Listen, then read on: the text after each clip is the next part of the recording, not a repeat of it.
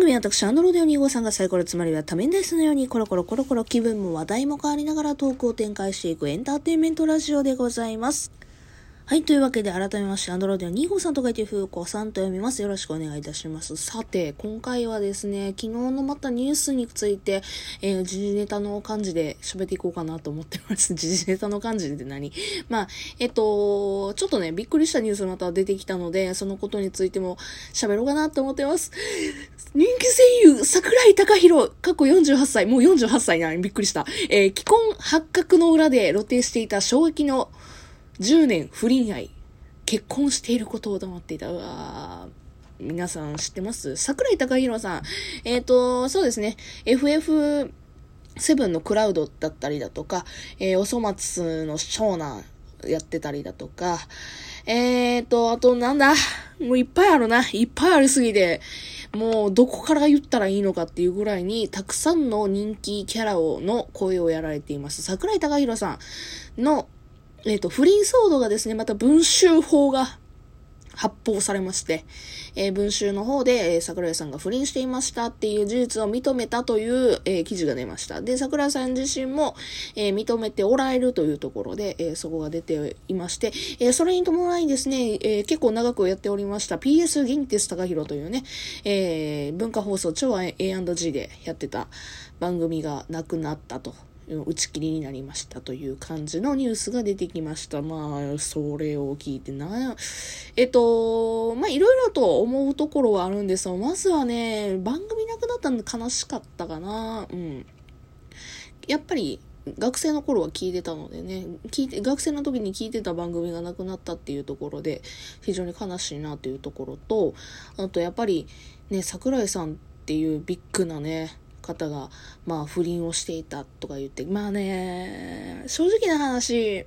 昔からよく聞いてた話ですよね。えー、桜井さんだったりだとか、えー、浪川大輔さんだったりだとか、えー、まあそこら辺の方々が、まあ、えっ、と、結婚はしてないにしても、え、浮気をしてプレイボーイだった結構何人の女の子も泣かせてたみたいなね、うん、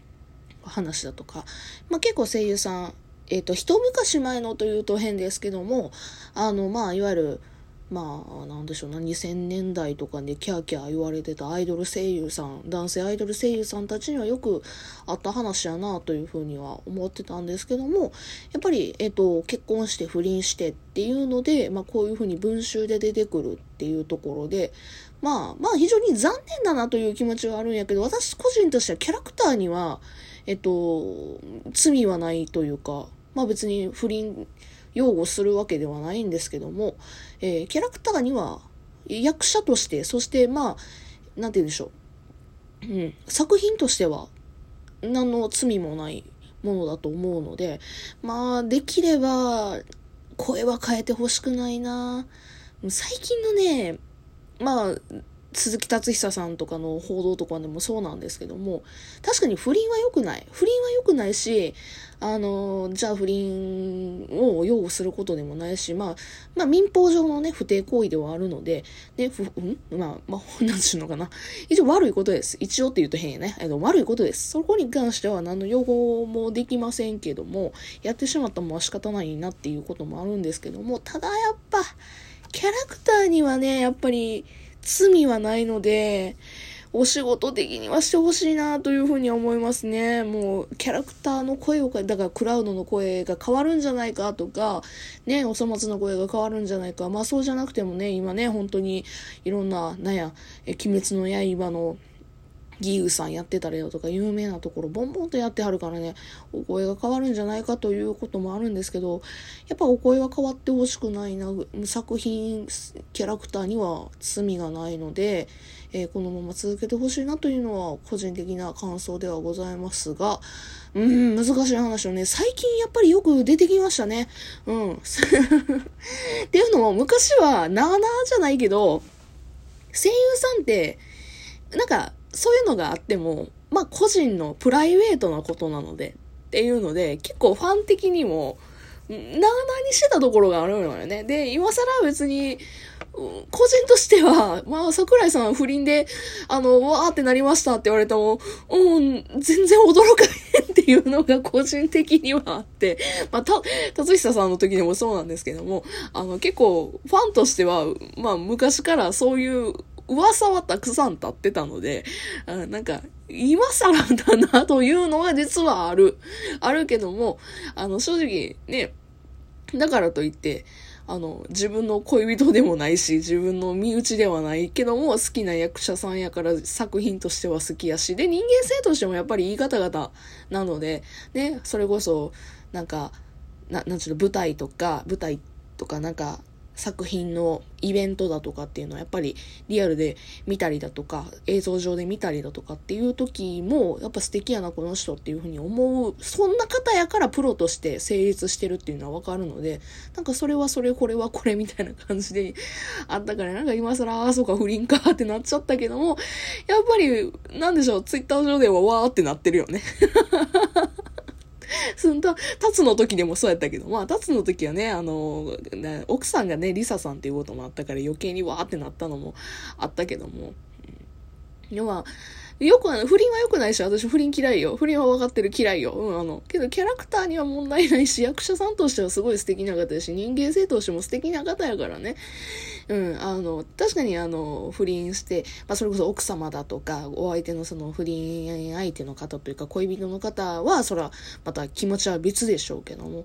そんなやんや言うほどかというふうなのが 個人的にあるけど、まあけど、やんや言うほどのことやから今私もこうやってね、収録で撮ってるというような感じですね。この気持ちわかる？みんなこれ聞いてる人。私の収録とかを聞いてくれる人は、なんか私の、なんか、なんでしょうね。うん、性格を知ってるからふ伝わると嬉しいんですけども。うん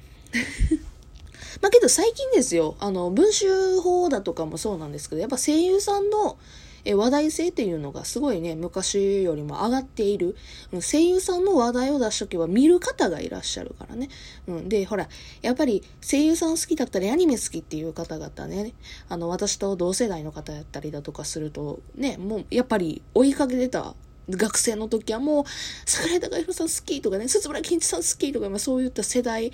とかやったら、大人になった今は、こうやって文集とか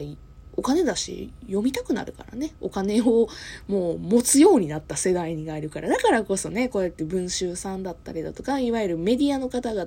が取り上げるようになったし、まあね、一も声優さんが地上波に出るってものやったら、昔やったら祭り、お祭り騒ぎやったけどさ、うわ、何々さんが地上波出るってよ、リアルで顔出すってよって言ってお祭り騒ぎやったけど、今はもう時代がね、あの、なんか良くなったのか、すごい普通になったよね。うん。だからもう、花江くんが出たとかってね、もうなっても、ああ、そうやろうな、普通普通ってなっちゃってる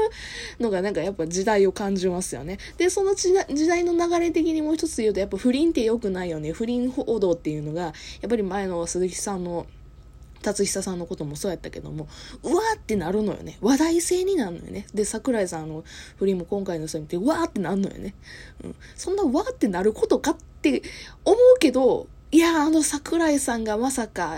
富岡義勇さんのあの声が、みたいな、どうなんのわーってなってるのが、非常に時代を感じるなと。昔やったら、そんなことなかったようなことが今になったらわーってなってる。まあ、不倫っていうもの自体もすごいね、あの、センシティブというか、今、すごいね、あのー、ね、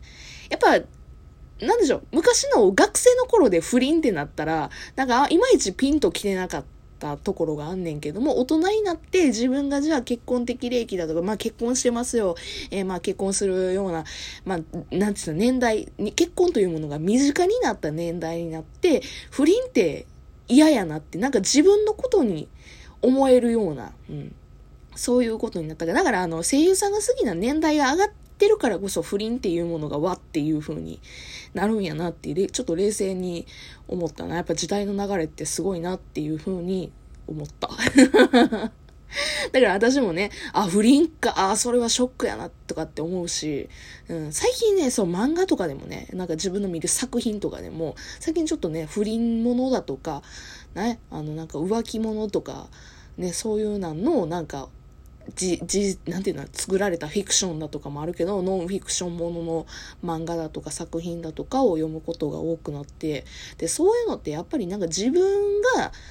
起こりうるかもしれないっていうのが、ちょっと、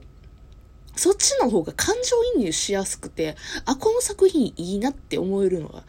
増えてきたよね。だから昔やったら学園ものでさ、ね、なんや、花盛りの君たちって今思い出したけど、なんか、とりあえず学園ものでこうやったらいいな。もちろんフィクションやけどね。ファンタジーやけども、なんかこういう高校生活を送れるといいなとか、まあ、例えばあの少年漫画でもね、なんか10代、20代前半、10代後半とかの人間に感情移入キャラクターに感情移入しやすいっていうのはそこら辺やったかなと。今はもう、年齢層が高くなったらね、だいぶね。だいぶ年齢層高くなって。うん。なんかそれもやっぱオタクが、やっぱ、年を取ったな、という風なのが、本当に思いますね。まあ、えっ、ー、と、結論を言うと、えー、不倫はよくありません。けど、えー、桜井貴弘さんのキャラクター、えー、作品には全くもって、えー、なんて言うんでしょう、悪はないので、ぜひね、これ聞いてる人、どこまであれなんですけど、私のこのトークで別に影響力はないんですけども、作品自体はそのままでいてほしいなと。うん。で、もってね、やっぱり桜井さん自身も、うん、あの、やっぱり反省されてるようなら、ね、そのままお仕事続けてほしいなと個人的に思ってるしね、もう声はあの方の演技、声は唯一無二なので、うん、そこはやっぱり技術として残してほしいなと。あともう一つ言うのであれば、桜井さんと、えー、鈴木達久の共通点で、えー、なんか、岡崎市の、岡崎市出身やなってちょっと思ってます。そこは関係ないか。ちょっと面白かったという話でございます。というわけで別の回でよかったらお会いしましょう。あ、よければ感想とかは自分はこう思ってます、みたいなこともね、送っていただければ嬉しいなと思います。えー、別の回でよかったらお会いしましょう。それじゃあまたね。バイバイ。